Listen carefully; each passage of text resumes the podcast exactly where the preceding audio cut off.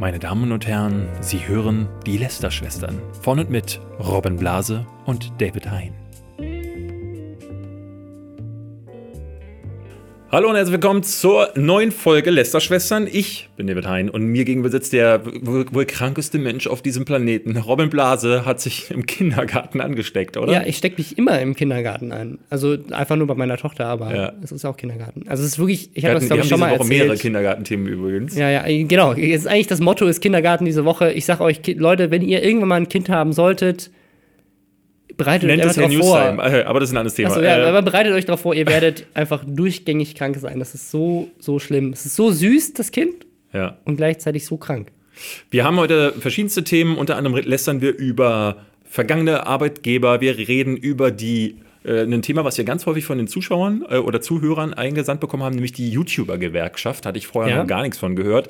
Äh, Simon Desue spielt jetzt auf einem eigenen Gaming-Kanal und äh, wir reden über Terminverschiebungsgeld, Oh. den Knaller der Woche. Aber als erstes haben wir unseren guten alten Bekannten den Webvideopreis. Mhm. Da würde ich ganz gerne drüber reden. Äh, Nochmal zwei Updates zu letzter Woche aber vorher. Ja. Einerseits äh, die Live-Show, haben wir ja schon gesagt, am 24.05. Hashtag Werbung. Es sind noch Tickets verfügbar, aber äh, ich bin mir ehrlich gesagt nicht sicher, ob das noch in den nächsten zehn Minuten so der Fall sein wird. Die Oh können ja. jeden Moment ausverkauft Jeden sein. Sch- Moment. Schlagt lieber jetzt zu.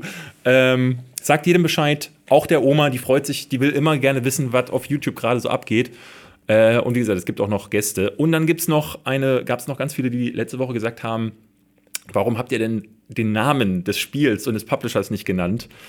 Äh, das ist halt einfach, ne, wir hatten lange darüber geredet, ob wir das machen. Ähm, wir hatten dann auch mit den beteiligten Parteien gesprochen und denen war es lieber, wenn wir einfach keine Namen nennen. Und wir haben Also wenn man gesagt, ehrlich ist, wäre es ihnen lieber gewesen, wenn wir gar nicht drüber reden. Ja. Aber sie haben gesagt, wenn ihr drüber reden müsst, dann macht's bitte ohne Namen. Und dann haben wir gesagt, gut, dann machen wir so. das ist dann genau, das ist so ein Entgegenkommen so, aber wir wollten uns da nicht den Mund Ja. verdienen. ja, du hast ja gleichzeitig auch noch einen, einen Vertrag äh, vorliegen gehabt, wo das auch so ein bisschen so formuliert war, dass du nur mit Zustimmung drüber reden darfst Ja, und ja. Und deswegen, naja. Also wir haben einfach geguckt, wir gehen auf die sicheren Seite. aber es hat uns, eh jeder erraten. und, Also äh, ja, und das Video kommt ja jetzt bei dir auch online. Also Genau, ich glaube, also wenn dieser Podcast am Mittwoch kommt, das weiß ich gerade nicht, oder am Donnerstag, am Donnerstag ist es auch da. Ist ein sehr schönes Video geworden, wie ich finde. Es ist, also ich habe ja nur die, die Bilder-Ausschnitte gesehen, was da gefilmt wurde. Es sieht so geil aus. Ja, Also, es und das dazugehörige Spiel ist auch mega, da reden wir vielleicht nachher noch äh, drüber. Äh, der Webvideopreis, Ja. Robin. Ähm, ich hatten, wir hatten das neulich ja schon mal im Gespräch, wo wir beide uns äh, schon hier im Podcast gewundert hatten. Ähm, der Webvideopreis ist ne, eine Institu Institution seit zehn Jahren, glaube ich. Nein, Nee? sieben. Sieben. Sieben oder so. Jahre Sieben, wird das Ding sieben, jetzt sechs, in, in Deutschland ver, äh, verliehen. Ich glaube, damals gegründet von also Christoph Krachten war, Christoph Kraft war so ein bisschen Teil davon und Ja. halt, äh, genau, die, die zwei, die das jetzt auch immer noch äh, betreiben, der Dimi und der Markus. Und äh, die haben sich ja nach der ganzen Kritik im letzten Jahr, wer das nicht mitbekommen hat, haben wir auch schon mal drüber gesprochen, ähm, unter anderem David Hein war einer der lautesten Kritiker. Ja, äh, ähm, haben sie sich zurückgezogen aus der, aus der Firma sozusagen und äh, haben eine neue Geschäftsführerin angestellt und haben auch einiges geändert und ich finde sehr, sehr vieles zum Positiven. Also sie haben zum Beispiel geändert, Beispiel? dass man dass nur noch die YouTuber selber Sachen einreichen dürfen. Weil als Academy-Mitglied war es in den Jahren vorher immer unglaublich schwierig, weil halt jeder einreichen konnte und natürlich super viele Fans zum Beispiel 17.000 Mal Dagi B eingereicht haben. Mhm. Und du musst halt dann als Jurymitglied das alles durchsiften und theoretisch auch jedes Video anzugucken, um fair zu sein. Und so ist halt die, also so ist, macht das auch jeder andere Preis. So macht das ein Grimme-Preis und einen Fernsehpreis. Also es gibt halt einfach eine Einreichung. Ähm, ich war jetzt gerade Jurymitglied beim Digital Award, da ist das genauso. Du musst da sogar Geld bezahlen, um einzureichen. Und jetzt wird es noch weiter limitiert, ähm, weil dann einfach nur die besten Sachen eingereicht werden. Und das macht halt den Juryprozess so viel besser. Ähm, das fand ich sehr gut. Und äh, eine weitere Sache, sie haben halt jetzt auf das Feedback vom letzten Jahr gesagt, dass sie sich mehr in Richtung Qualität orientieren. Und wann, äh, wann haben Sie das gesagt? das steht in, diesem, in dieser E-Mail drin und auch in, auf der Website inzwischen. Da, ste- es gibt jetzt klare Kriterien, die ein Video erfüllen muss, äh, um zugelassen zu sein. Also das, Okay, äh, das habe ich, ja. das hab ich tatsächlich überhaupt nicht mitbekommen. Ähm, das wäre ja schön, wenn äh, das tatsächlich einer der äh, Gedankengänge Ja. ist, die, die das letzte Jahr auf, ausgelöst hat. Ich hatte letztes Jahr nämlich noch in dieser ganzen Debatte, die sich entsponnen hatte durch unser Schämt euch Video, für, falls das jemand nicht kennt, äh, googelt doch einfach mal. Da gab es halt einen riesen Aufruhr und ähm, da hatte ich noch so ein bisschen das Gefühl, dass sie eher patzig reagiert haben, dass sie eher so, ja, also ich hatte zum Beispiel von dem, ähm, äh, wie, wie heißt der ähm, breitere von beiden? Nochmal? Markus. Markus. Markus Hündgen hatte dann noch so getwittert, ja, jedes Jahr regen sich die Leute auf, bla bla bla. Er hatte vorher sogar noch auf Twitter, bevor das losging und ich und Max uns dann gegen ihn gestellt haben, hat er noch gesagt, bin mal gespannt, wer dieses Jahr wieder haten wird. Ähm, das passiert ja jedes Jahr. Nur letztes Jahr hatten, hatten sie offensichtlich nicht, nicht damit gerechnet, dass mal einer hatet oder dass zwei haten. Also es waren ja auch nicht, also ihr beide habt das so ein bisschen losgetreten, aber es sind wirklich sehr, sehr, sehr, sehr viele Leute auch mit aufgesprungen. Ja, aber das, ich glaube, ähm, das war, der Unterschied war, dass es so in dem Jahr davor zum Beispiel hatte Herr Newstam, glaube ich, ähm, äh, ge- gegen sie gewettert, weil er so Verschwörungstheorien. Ja, es war nicht nur, das war, glaube ich, zwei Jahre vorher, wo er Die so Kölner über, haben über da 301 Plus und so und Genau. dann haben halt Alle C- Berlin, Seabass äh, von Bullshit TV und so weiter hat ganz Ja. viel so. Ne, dass sich also, die ja. Leute die Preise zuschieben und dass der Webvideopreis im Grunde äh, äh, eine, falsche Nummer Es ist. gab immer Kritik. Genau. Immer. Ja. Es gab immer Kritik und das sagte er da auch, nur war es in diesem Jahr, dann kam es mal von Personen, die A nominiert waren, die B schon Preise hatten und B äh, und C äh, keine Buchstaben können. ähm, nee, und C dann einfach auch ne, so ein gewisses Standing haben. Also dass, äh, wenn, wenn, ne, wenn jetzt äh, die so Leute, die, denen man jetzt nicht unbedingt ja. das abnimmt, was sagen, dann hat das schon mal einen anderen Fu Hand Ja, ja, es hat auf jeden Fall was das sagen. ausgelöst. Aber man Und- sieht das ja jetzt zum Beispiel auch beim Echo oder beim Fernsehpreis, bei der Veranstaltung und so weiter. Also ist, ich glaube, also bei der Goldenen Kamera war es dann mit Gosling Gate und so. Ich habe, glaube ich, in diesem Jahr oder also im letzten Preiszyklus gab es keinen Preis in Deutschland, der nicht irgendwie auf den Sack bekommen hat. Ja, ja. Also Preise sind generell sehr umstritten. Alle geben ja gerade die Echos zurück. Ja, Dieses genau. ganze Echo-Thema hätten wir hier, könnten wir hier tatsächlich auch nochmal äh, mit reinweben, weil ich da ja auch ähm, nicht so ganz verstanden habe. Dieser Echo ist ja nun wirklich seit Jahren lächerlich.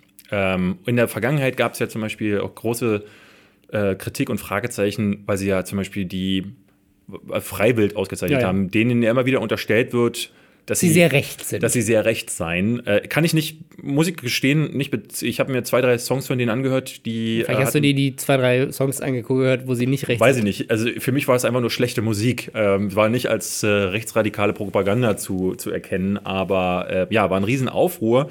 Aber das ist so halt die Sorte Preis. Da geht es halt um hauptsächlich um Verkaufszahlen, da geht es um ähm, und äh, um so Die Erfolgreichen die werden noch großen, mehr genau. ausgezeichnet, was ja tatsächlich der Hauptkritikpunkt von Ja. dir beim Webvideopreis war. Genau, Helene Fischer ähm, mit einem Musikpreis auszuzeichnen, äh, ist so wie Transformers einen Oscar zu geben. So ein bisschen so. Ne? Also es verkauft sich wie geschnitten Brot, ist aber scheiße wie Sau. Ähm, warum muss man das dann noch zusätzlich belohnen? Dieses Jahr haben es ja mit Kollega und Farid äh, Bang zwei Leute ähm, in die Kritik geschafft, die ja, denen man Antisemitismus vorwirft.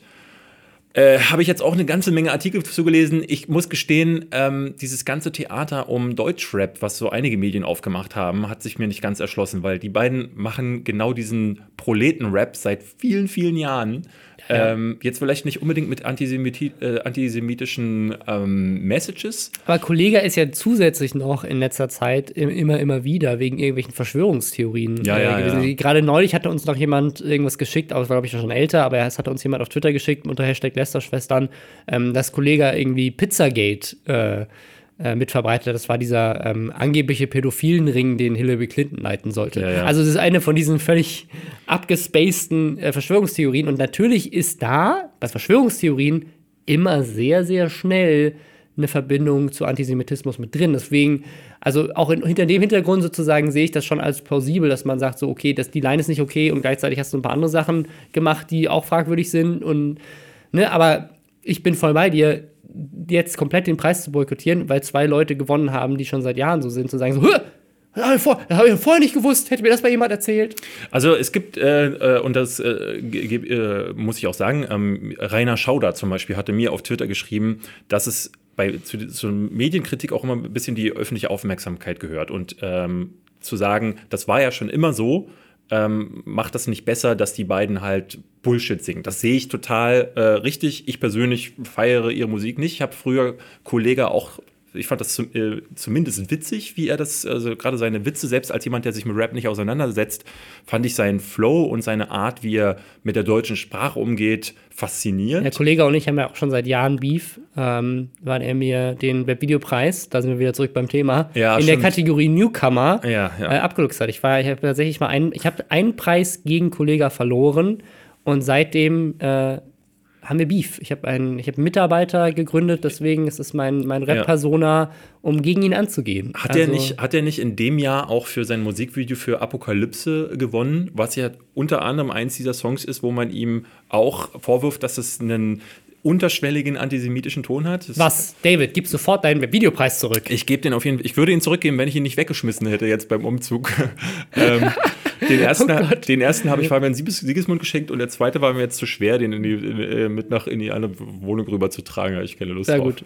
Aber zu, zurück zum Videopreis. Jetzt kam halt die, die An Ankündigung, wir hatten das neulich im Podcast schon besprochen. Uns hat es beide ein bisschen verwundert, dass bisher noch kein Termin für den Videopreis feststeht, weil alles Genau. andere lief so fließend. Also Und keine Kommunikation auch gab. Sie hatten ja letztes Jahr, äh, letztes Jahr noch großartig erzählt, auch in privaten äh, Gesprächen mit uns, dass sie diese, ähm, also gerade die Kommunikation, die letztes Jahr auch, die wir stark kritisiert hatten, dass die eigene Academy, die eigene Jury nicht mit abstimmen durfte oder konnte, oder auch weil keine das Infos bekommen, wann es denn tatsächlich genau, mal losgeht. das wollten sie dieses Jahr ändern und, Und bis Dezember lief es auch perfekt. Also im, bis Dezember kamen regelmäßig E-Mails Ja. mit Infos, so hey, reicht ein, hier ist die Einreichungsfrist. Ich habe tatsächlich mit denen auch nochmal gesprochen, weil sie mir dann auch E-Mails geschickt haben, so hey, du hast ein Video eingereicht, geil, cool, hier, äh, hier ist die Bestätigung und so weiter. Mir also die sie Kommunikation mir war super. hatten sie mehrere Male geschrieben, ich möge mich doch mal, ich mö möge mich doch melden, so, weil ähm, ne, die äh, Jury ähm, sollte sich bis zu einem gewissen Punkt zurückmelden. Man sollte entscheiden, ob man weiterhin Jurymitglied sein möchte Exakt, oder nicht. genau. Ich habe mich nicht zurückgemeldet, ähm, weil ich mit dem Webvideopreis abgeschlossen habe und der Ansicht bin, ähm, dass äh, ich, also zu, zumindest so lange, bis dieser Preis nicht beweist, dass es auch äh, anders geht, möchte ich nichts mehr mit diesem Preis zu tun haben. Und es ist auch tatsächlich so, ne, also da verstehe ich auch jetzt die Leute beim Echo, die sagen, ich gebe mein Echo zurück, weil ich möchte nicht mit solchen Leuten ausgezeichnet werden wollen.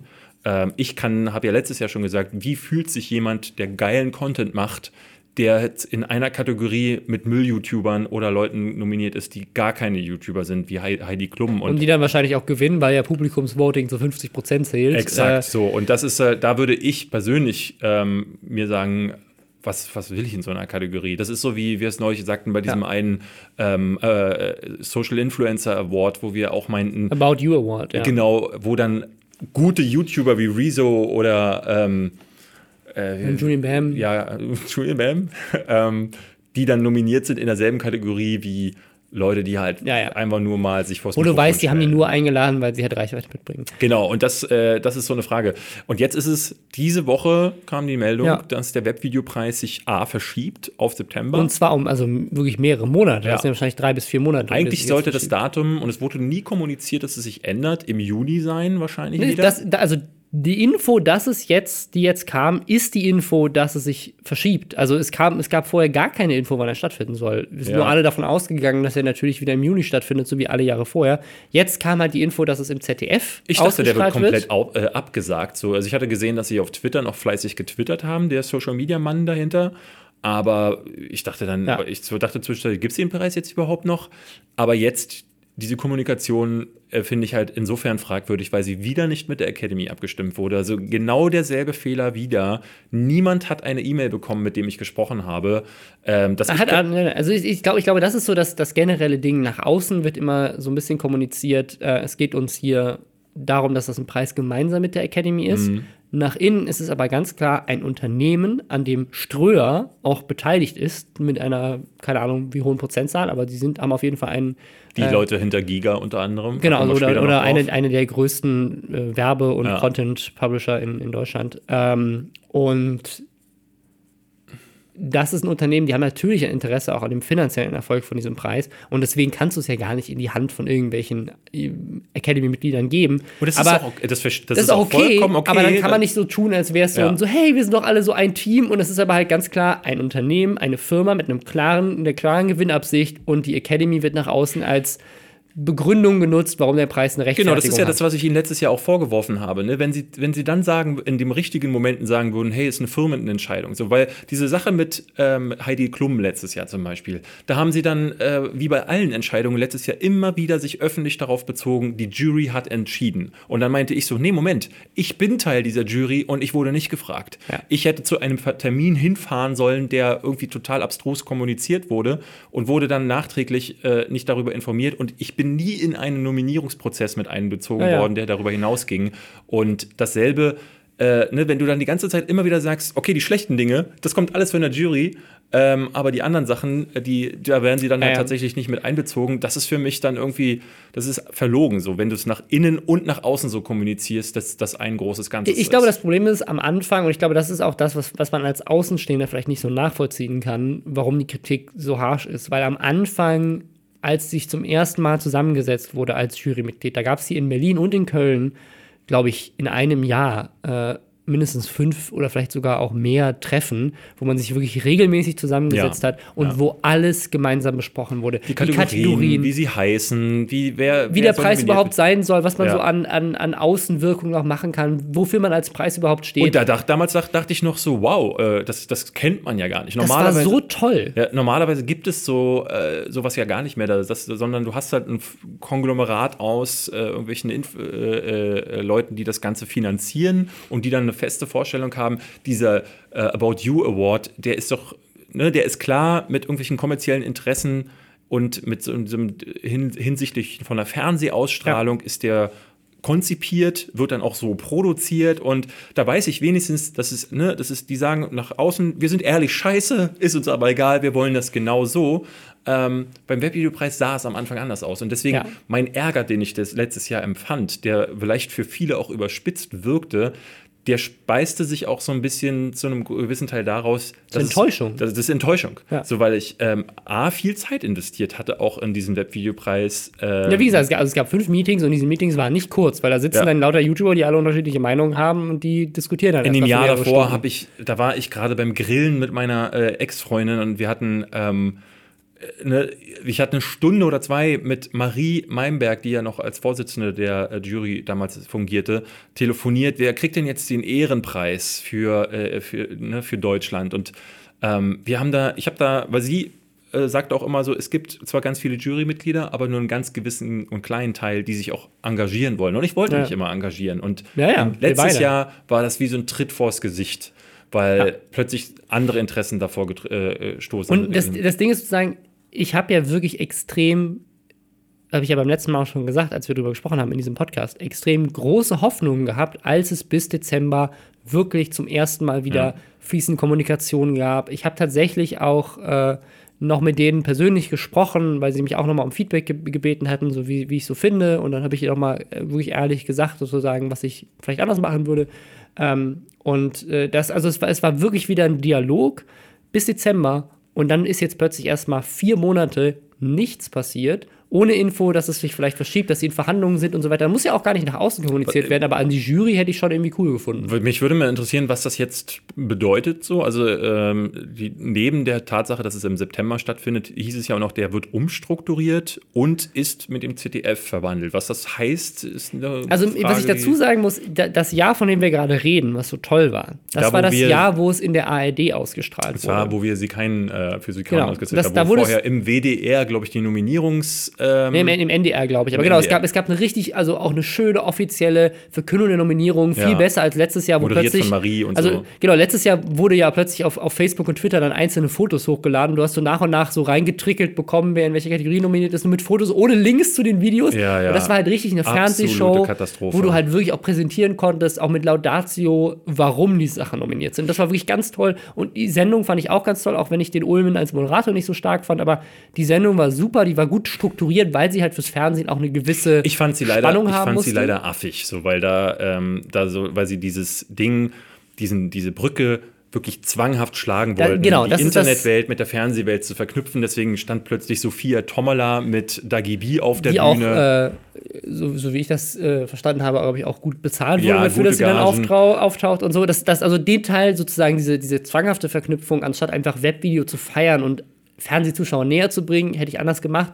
Aber ich fand es, also von der Struktur, von der Anzahl der Preise und so weiter, hat das viel richtig gemacht. Es war das eine Jahr große, scho- schöne, schöne, es war wirklich so eine Gala. Ja. Ne? Auch wenn ich, ich persönlich bin kein großer Fan von roten Teppichen, ich bin kein großer Fan von diesem Gala-Quitsch-Quatsch, weil plötzlich diese ganzen YouTuber, die sich eigentlich das ganze Jahr über ähm, mit, äh, äh, mit Nutella einreiben und in Chicken Wings baden oder gegenseitig anschreien, stehen da plötzlich mit Fliege und Krawatte auf dem roten Teppich und tun so, Ja. als wären sie übelst Etepetete, hat mich immer schwerst irritiert. Ich bin immer um den roten Teppich drum herum gelaufen, weil ich das immer dämlich fand.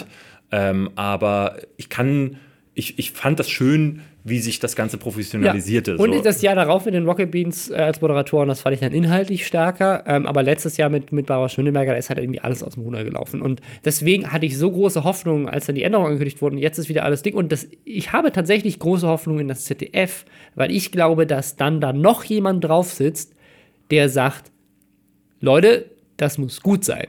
Und der auch, was die Show angeht und was äh, ja, was die Anzahl der Nominierten angeht und so weiter, da ein Auge drauf hat und sagt, so, das darf nicht aus dem Ruder laufen. Ihr könnt ja nicht eine 5-Stunden-Show machen und es muss ein bisschen mehr, weiß ich, Pep haben. Und deswegen finde ich die Zusammenarbeit mit dem ZDF tatsächlich ganz, ganz gut.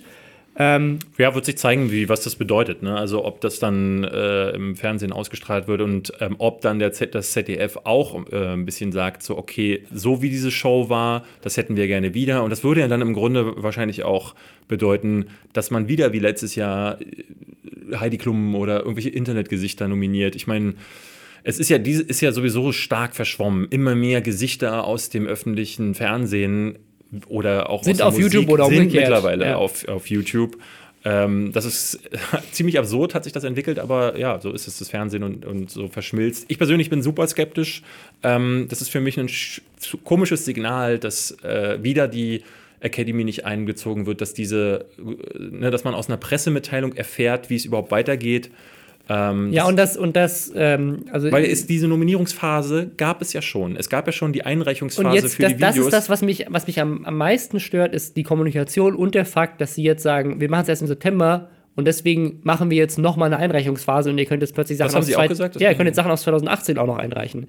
Ähm, was, was, ist das? Das macht für mich überhaupt keinen Sinn, weil A, verschiebt das ja die gesamte Preisstruktur. Man kann ja schämt euch nicht mehr den Webvideopreis gewinnen, das wäre doch zu Nee, 2017 ist auch immer noch dabei. Ach so, sehr das ist ja das Ding. Also du hast jetzt plötzlich das Problem, was gelöst wurde, dass du nicht zu viele Einreichungen hast, wird jetzt wieder damit, dass jetzt sind die Einreichungen potenziell anderthalb Mal so viele, weil du noch ein halbes Jahr on top bekommst. Ja. Dann hast du das Problem, dass du natürlich dann jetzt beim Webvideopreis 2019 beginnt die Einreichungsphase am 6. Juni 2018 oder was auch immer, weil das halt der Tag war, wo dann die Hälfte gezogen wurde von 2018. Ja. Also da musst du gucken, was war, ist das Video jetzt am 5. rausgekommen oder am 7.? also ist, wenn du einfach sagst, okay, 2017, 2018, dann hast du klare Richtlinien. wenn das jetzt plötzlich irgendwie so ein schräges Datum ist, dann wird es komisch.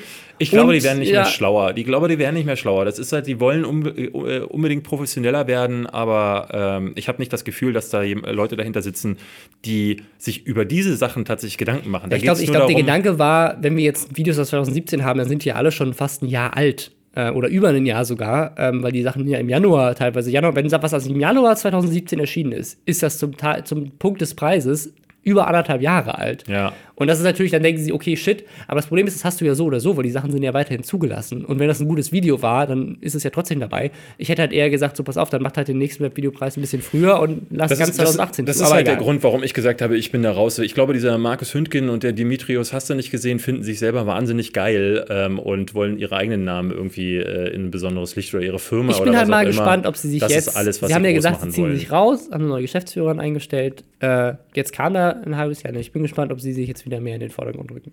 Gucken wir mal. Ähm, bin, bin ich gespannt. Also ich, weil ich, also ich, ich fand alles, was geändert wurde, fand ich super und äh, bin immer noch sehr zuversichtlich auch aufs ZDF. Äh, ich bin mal sehr, ich bin sehr skeptisch, was die Webvideotage angeht, weil es so ein bisschen sich anhört, als würde man irgendwie so versuchen, die Videodays jetzt in, die, in den Webvideopreis zu äh, inkorporieren. Das, das macht super. mal noch keinen Sinn, weil ja. warum? Es geht um den Preis, warum muss ich diese, diese Tage haben? Ich finde Nachwuchsförderung auch ganz wichtig, aber ich weiß nicht, ob das im Rahmen dieses Preises passieren muss, weil dann muss man plötzlich wieder drei Tage dahin fahren und bei diesen Tagen dabei sein. Keine Ahnung. Ich bin gespannt, was sie sich da vorstellen. Ich, hab, ich bin zuversichtlich, aber wie gesagt, ich finde, es ist wieder nicht ideal gelaufen. Das finde ich schade, weil sie haben so einen guten Start hingelegt. Ja. Naja. Wir haben noch ein anderes Thema, das wirklich die Welt erschüttern äh, wird äh, oder ha schon hat. Ah, schon hat. Schon es, hat. es war, ich muss sagen, ich glaube, der größte Skandal, den Podcast Deutschland je gesehen ja, hat. Der erste vielleicht wahrscheinlich. Vielleicht auch, der erste. Das kann ja auch der erste gewesen sein. Die hatten nämlich äh, der Lester-Schwestern-Podcast äh, in Vertretung durch äh, Behind und Rob Bubble hatten krassen Beef am ja. Wochenende mit Herrn Newstime. Ich weiß nicht, es dürften einige von euch mitbekommen haben. Genau. Für wer es nicht mitbekommen Twitter. hat, wir machen eine ganz mini kurze Zusammenfassung. Genau. Wir haben in dem Podcast über Herrn Newstime und Uge geredet, haben daraufhin die beiden eingeladen. Daraufhin hat äh, Herr Newstime sowohl mir als auch David eine Nachricht geschickt und gesagt hat, dass er die Einladung annimmt, dass er Interesse hätte, dabei zu sein. Man muss dazu sagen, die Einladung im Podcast war eher so spaßeshalber ausgesprochen. Ja, ich, also ich habe schon ernst gemeint, aber, Okay. ähm, aber also er hat darauf reagiert, das fanden wir cool. David hat mit ihm äh, Kontakt aufgenommen. Wir, ich war dann eine Woche im Urlaub zu dem Zeitpunkt, wo David den Kontakt aufgenommen hat. Deswegen haben wir in der Woche keinen Podcast aufgenommen. David hat dann gesagt, ey, pass auf, diese Woche nehmen wir nicht auf, nächste Woche schon. Ich melde mich nochmal. Ähm, war keine konkrete Te- Te- Terminzusage, sondern einfach nur so ein, hey, wir melden uns, wenn wir Zeit haben. Dann ist letzte Woche dieses Ding mit Davids Placement passiert, was bei uns alles durcheinander geworfen genau, es war zeitlich einfach. Ähm, äh, wir hatten, es war zeitlich nicht drin. Wir, haben hatten- sogar noch drüber gesprochen. Genau, du meintest sogar noch, wollen wir Herrn Newstime äh, denn heute einladen? Und dann haben wir halt beide entschieden, weil wir, ich glaube, bis 21 Uhr hier gesessen haben. Es, Und es, es war einfach keine Zeit. Also selbst wenn er Zeit, ja. in dem Moment, in dem wir ihm die Nachricht schicken, so, wir nehmen jetzt auf, weil wir haben es halt nicht vorher geplant. Das lief, lief so ist alles es, drunter so und ist drüber. es, so ist es ja leider häufig so. Deswegen hatte ich ihm auch nie einen Ja. Konkreten Termin geschrieben, weil ich, ne, weil wir ganz häufig dann manchmal nicht wissen, machen wir es am Mittwoch, machen wir es Freitag Genau. vielleicht erst. Das entscheidet sich äh, äh, häufig dann leider sehr spontan. Und dann hatte. ging es am Wochenende Da ging es am Wochenende los, weil dann hat Herr Newstime plötzlich getweetet: äh, Hey, Robin und David, äh, irgendwie, äh, was ich kann es ja mal im genauen Wortlaut vorlesen, aber es war einfach nur so: Hey, äh, an mir liegt es nicht, dass dieser Podcast nicht zustande kommt. Genau. Ähm, Lies mal, lies mal tatsächlich warum, vor. ja, der- das ist der andere Tweet. Hey, Rob äh, Bubble. Hallo Behind und Rob Bubble, mein Angebot miteinander zu diskutieren steht nach wie vor, kann gerne privat sein, aber auch öffentlich. Auf Davids Wunsch sollte es diese Woche eine Aufzeichnung geben und diese hat bis heute nicht stattgefunden. An mir scheitert es nicht. Und hat natürlich damit direkt wieder seine Follower ähm, aufgebracht. Und dann kam aber danach, also wir haben dann darauf reagiert und meinten so, okay, Also vielleicht, äh, um wollen jetzt nicht bisschen- zu weit um dich ausholen. ein bisschen äh, herunter zu, Ja. äh, zu bremsen, du bist sehr schnell gerade. Ja. In dem Moment ähm, dachten wir beide so, Moment mal, die Kommunikation vorher war ja sehr lose, sehr, sehr, sehr offen. Ähm, also offener könnte es ja eigentlich gar nicht sein. Das war, wir melden uns. Genau, ich, ich schrieb ihm, wir melden uns, ähm, hab, hab ihm noch, äh, ne, also ich kann, kann verstehen, wenn er durch den äh, Kommentar, nächste Woche nehmen wir eine neue Folge auf, dass er da vermutet hat, dass wir diese Woche dann auch als Podcast meinen. Äh, Da muss man noch dazu sagen, die Woche war zu dem Zeitpunkt, wo er das geschrieben hat, noch Ja, nicht mal um. Okay, alles klar, den einen Tag hätte man noch gehabt, aber ähm, der Podcast war ja schon online. Er war schon online, ja. Die Sache war, er hatte mir an dem, am Samstag hatte er diesen Tweet losgelassen und am Freitag hatte er mir noch nachmittags, Freitag nachmittags, ja. nachmittags hat er mir noch eine Nachricht gesch geschrieben. Auch da war Und es darauf so. hast du 20 Stunden lang nicht reagiert, Ja. David Hein. ich hatte halt Das wahnsinnig nächste viel zu Mal, wenn du 20 Stunden lang nicht auf mich reagierst, dann hagelt ein Tweetstorm auf dich ein. Das hast du so noch nicht gesehen. Du hast nicht geantwortet. Ja, ich ne, sehe schon äh, meine Mutter, die sich beschwert. Ich habe neulich meinen, den Geburtstag meines Vaters vergessen. Gott sei Dank hat der kein Twitter, sonst hätte ich mir ordentlich was anhören äh, Ja, können. zu Recht. Je- Jedenfalls äh, hatte ich darauf nicht reagieren können, ganz ehrlich, so weil ich am nächsten Morgen, als ich von diesen Tweets von ihm mitbekommen habe, saß ich gerade mit Max und Co. Wir waren im Jump House, waren Ich muss ja sagen, es war richtig schönes Wetter, es war Wochenende. Genau, wir waren du hattest draußen, den ganzen Stress waren- von dem Placement. Wir saßen dann beim Pizzaessen und ich war Ja. froh, dass ich endlich diese, den Dreh hinter mir hatte, der wirklich anstrengend war.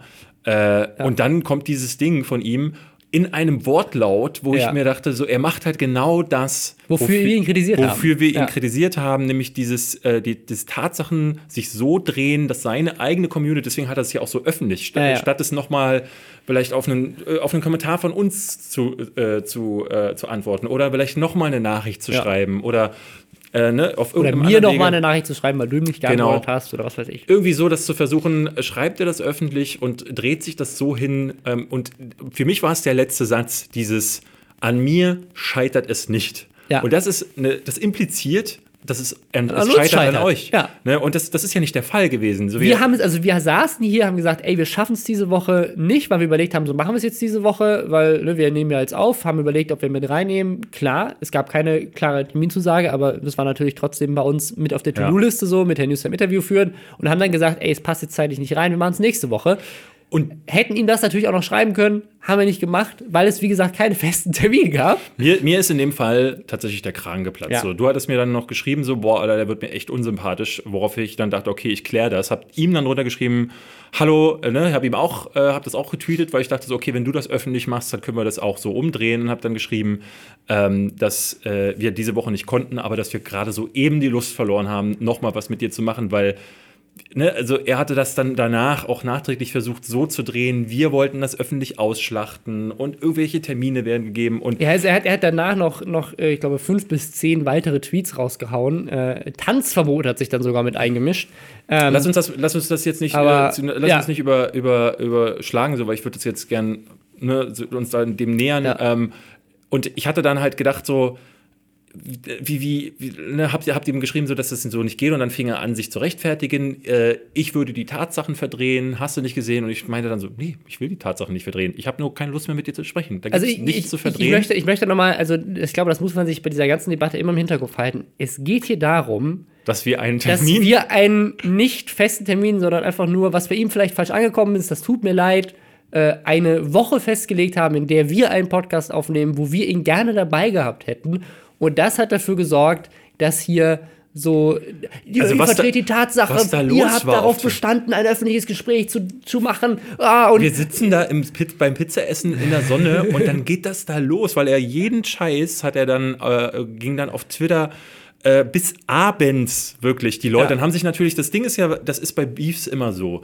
Es ist meiner Ansicht nach immer so lange kein Beef, bis von allen Seiten die Aasgeier kommen, Ja, ja. sich einmischen und dann sagen, ach was, einen Termin nicht abgesagt, das kann ja wohl nicht wahr sein. Wenn ich zum Zahnarzt gehe, kann ich meinen Termin auch nicht einfach so ausfallen lassen, dann muss ich eine Strafgebühr bezahlen. Also was da zum Teil so kam. Ja, also, da muss man dazu sagen, das ist ja genau das, für das wir Herrn Newstime äh, kritisiert haben, nämlich dass er ohne die ganzen Fakten zu präsentieren Wörter gerne nutzt oder also er macht das wirklich sehr geschickt, das muss man Ja, nicht ja. lassen. Also zum Beispiel äh, sagt er mehrfach, ähm, ihr wolltet nicht privat mit mir reden, sondern nur öffentlich. Ja. Diese, diese Situation hat nie stattgefunden. Er sagt, er hat mehrfach Er dann geschrieben, warum habt ihr den Termin nicht abgesagt, obwohl es keinen Termin gab. Das also lauter man muss, solche. Man, man äh, äh, muss ja, da- das hattest du jetzt gar nicht gesagt, äh, die, nachdem wir im Podcast sagten, ey, ähm, vielleicht kommen Herr Newsom und Unge einfach vorbei, Ja. schrieb er als allererstes, das ist eine Nachricht, die, von der keiner was weiß, in dieser Twitter-Diskussion, schrieb er als alles, allererstes dir, Ja. er würde im Podcast bei uns vorbeikommen. Genau, ich habe die Nachricht hier, ich kann sie mal vorlesen. Äh,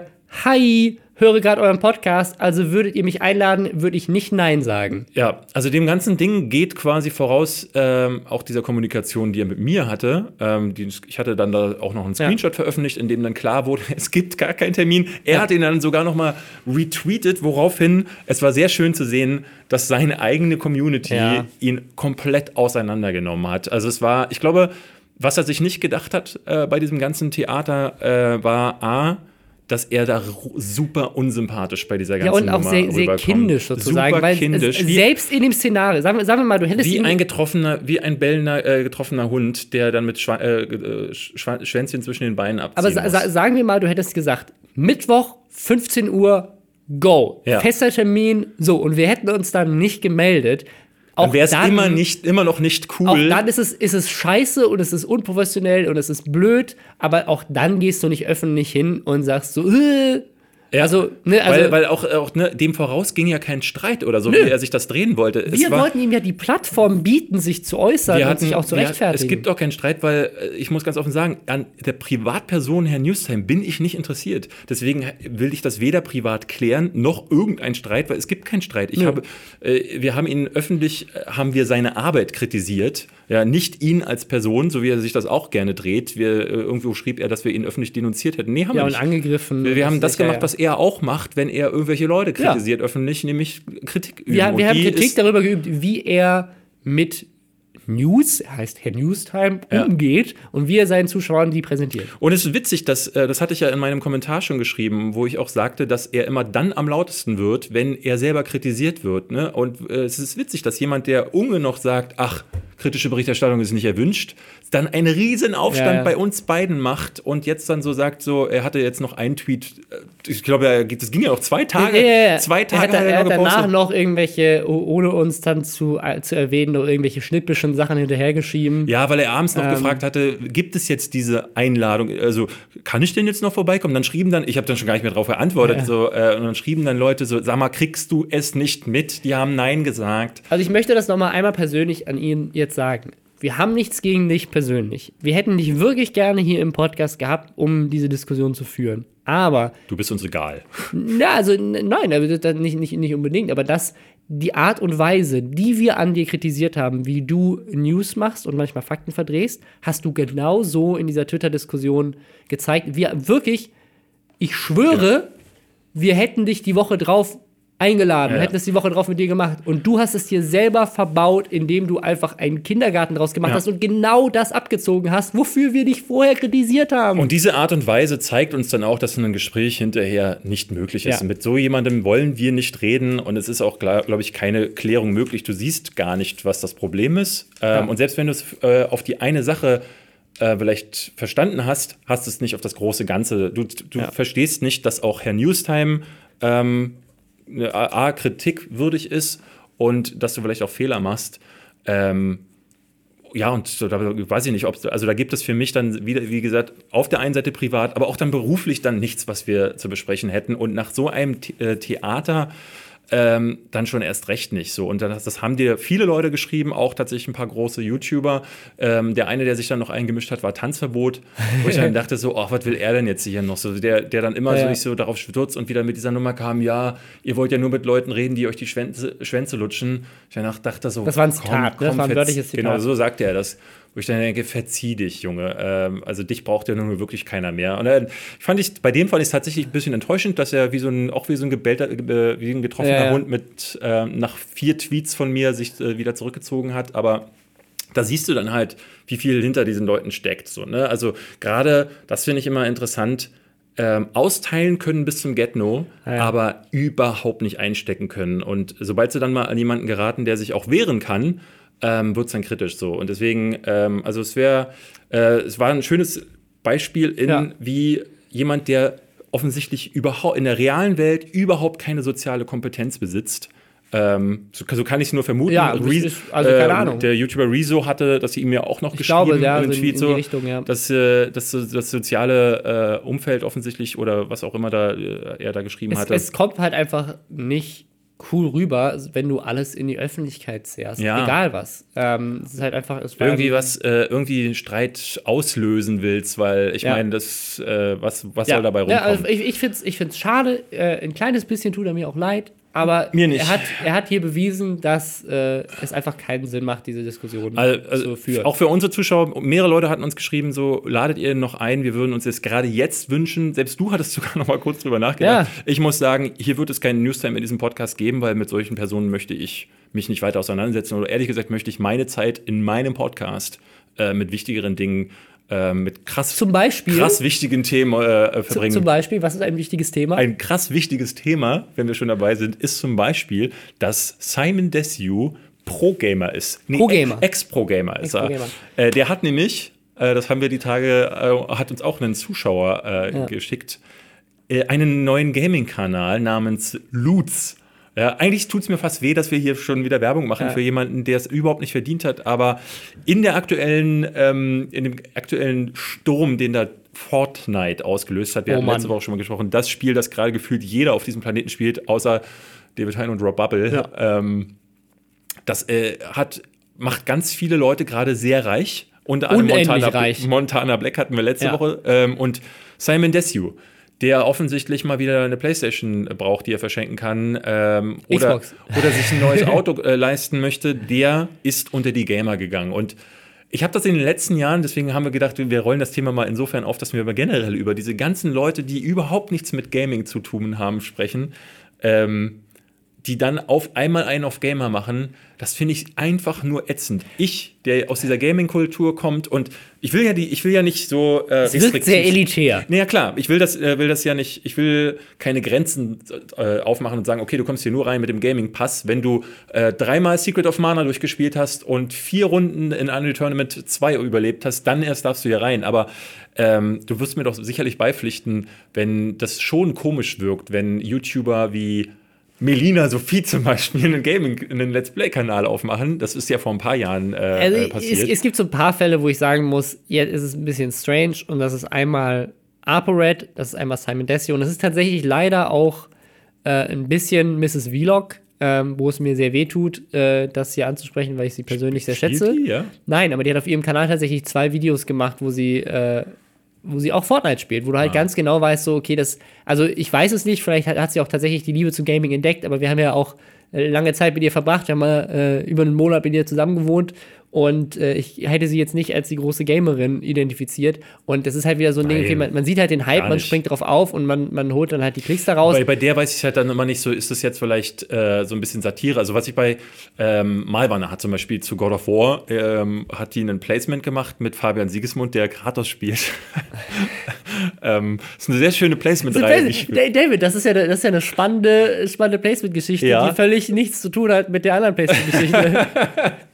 Jedenfalls, ähm, bei der fand ich es ganz witzig, weil ne, die spielt halt nicht. Von der weiß ich auch privat, dass die damit nichts anfangen kann. Aber das kommt in dem Video, äh, äh, sagt dann Ja. Fabian, sag doch mal was über das Spiel und dann fängt sie an vorzulesen und spricht gleich als erstes erstmal God of War falsch aus und muss dann selber anfangen zu lachen. Und das hat sie aber drin gelassen. ja, ja, aber ich- muss man auch bei Kelly sagen, die behauptet nicht, dass sie jetzt, dass sie gut da drin ist. Ganz kurz, äh, ich das, fand das super sympathisch in, in dem Moment dann damit umzugehen. So. Bei Kelly habe ich es jetzt nicht gesehen, deswegen kann ich nicht sagen. Also sie, sie behauptet jetzt nicht, dass sie groß jetzt eine Pro-Gamerin ist, sondern sie macht das einfach und sie stellt sich dabei auch halt äh, sehr, sehr amüsant an, weil sie es halt Ja. nicht kann. Das ist auch lustig, das ist auch unterhaltsam, deswegen kann man es ihr, wie gesagt, nicht so wirklich vorwerfen. Aber bei jemandem wie ApoRed und Simon Desio ist es halt so, die haben halt jetzt beide, Simon Desio vor zwei Wochen, ApoRed vor vier Monaten, einen neuen Gaming-Kanal gestartet, Nein, nein, nein, nein, Moment. beziehungsweise reaktiviert. ähm, ApoRed hatte den Kanal, der hat ja mal mit Gaming angefangen. Genau. Das muss Call man of Duty hat er sagen. gemacht. Call of Duty hat ihn äh, halbwegs groß gemacht, äh, richtig groß und explodieren lassen. Haben ihm eher so die Pranks, haben ihn eher, eher, eher die anderen Sachen, aber. Aber er hat äh, jetzt jahrelang nichts mehr mit Gaming am Hut gehabt und hat jetzt, wo Fortnite wieder Hype ist, hat er vor vier Monaten jetzt angefangen, exklusiv auf einem anderen Kanal, der eine Million Abonnenten hat, äh, Fortnite-Videos hochzuladen. Ja, und das ist dann. Ähm, äh, bei, also bei ihm ist es, ich weiß halt gar nicht, mit was er jetzt zwischenzeitlich gespielt hat, weil ich glaube, er hatte ja damals, als er sich für den Bombenprank entschuldigt hatte, hatte er noch gesagt, ich habe jetzt einen neuen Gaming-Kanal. Das war 2016. Aber Ähm, da, also da scheint zwischendrin nichts groß passiert zu sein. weil das mir weiß ich nicht. Statistiken Wir hatten gerade mal die Statistiken geguckt und da, äh, ich Da weiß waren nicht, keine Views, fast keine. Also ja, ich weiß auch ehrlich gesagt nicht, ob er hat auch die Videos alle gelöscht, deswegen ist es schwierig, es nachzuvollziehen. Also vielleicht habt ihr eine Ahnung, vielleicht seid ihr große Upright Gaming-Fans Ja. und könnt uns das erzählen. Ich weiß nicht. äh, ich finde es tatsächlich bei äh, Simon Desue eher verwerflicher, so weil er ähm, also nicht nur, dass er jetzt plötzlich natürlich mit Fortnite anfängt, sondern äh, wenn du dir mal den Kanal anguckst, es gibt jetzt gerade acht Videos oder so. Das erste ist gleich Simon Desue ist ein Ex-Pro-Gamer Fragezeichen. Das ist so gut. Es geht, das Video geht 30 Das Sekunden. ist die, der beste Fall von Clickbait, den ich je gesehen habe. Genau, das Video geht 30 Sekunden und in den ersten 30 Sekunden seid ihr, ihr wisst ja, Simon Desue, äh, euer Simon Desue ist ein Pro-Gamer. Hier ist noch ein altes Foto von mir. Dann zeigt er ein altes Foto, wo er nicht drauf zu sehen ist. Dann sagt er, ach nee, Spaß, ich bin gar kein Pro-Gamer. Und dann geht's weiter. 30 So. Sekunden, um den Titel ad absurdum zu führen. Und das passiert auf seinem Kanal. Ich habe mal äh, durchgeguckt,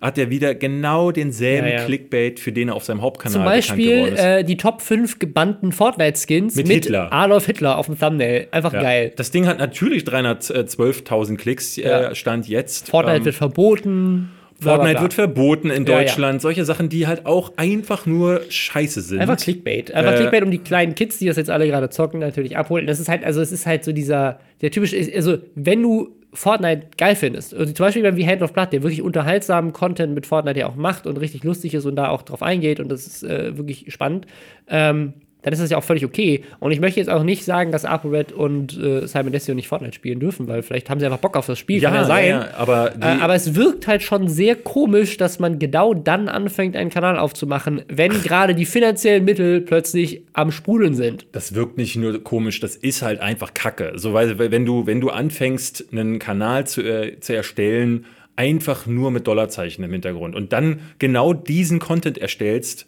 äh, der dann auch nicht mal besonders hochwertig wirkt. So, also er sitzt in einem Raum, der auch hallig ist, also er hat nicht mal ein vernünftiges Mikrofon. Es ist offensichtlich eine Schnellschussidee Ja, gewesen. ApoRed, das, das hatte ich auf Twitter gepostet, das ist einer meiner erfolgreichsten Tweets aller Zeiten. Äh, da hat er, er hat tatsächlich, ich habe einfach seine Thumbnails fotografiert. Äh, der hat drei Fotos, die er gemacht hat, Ja. die er auf jedes Thumbnail draufklatscht, von, seiner, von seinem Gesichtsausdruck, der immer der gleiche ist. Das ist Ja. wirklich sehr lustig. Das, also hat, auch der hat sich angeguckt, wie machen es die anderen, wie macht Ja. ein Hand of Blood, Blood das und das, äh, das hat er sich irgendwie abgeschaut. Das ist halt einfach nur schrecklich. Ich, ich meine, diese, diese, ähm, wie gesagt, ich will gar nicht anfangen mit, ähm, du darfst nur dann einen Gaming-Kanal machen, wenn du seit Jahren ehrlicher Gamer bist. Aber es gibt für mich ein Beispiel, ähm, das war, das ist jetzt schon Jahre her, das wird, werden nicht mehr viele kennen. Whitedy war um 2013 herum hatten die gerade den ganz großen Zenit. Da hatten sie so ein paar Songs, mit denen sie dann durchgestartet sind. Und das war das, die, das Ding, wo sie dann, glaube ich, als einer der ersten Kanäle deutschlandweit die Millionenmarke äh, gesprengt hatten.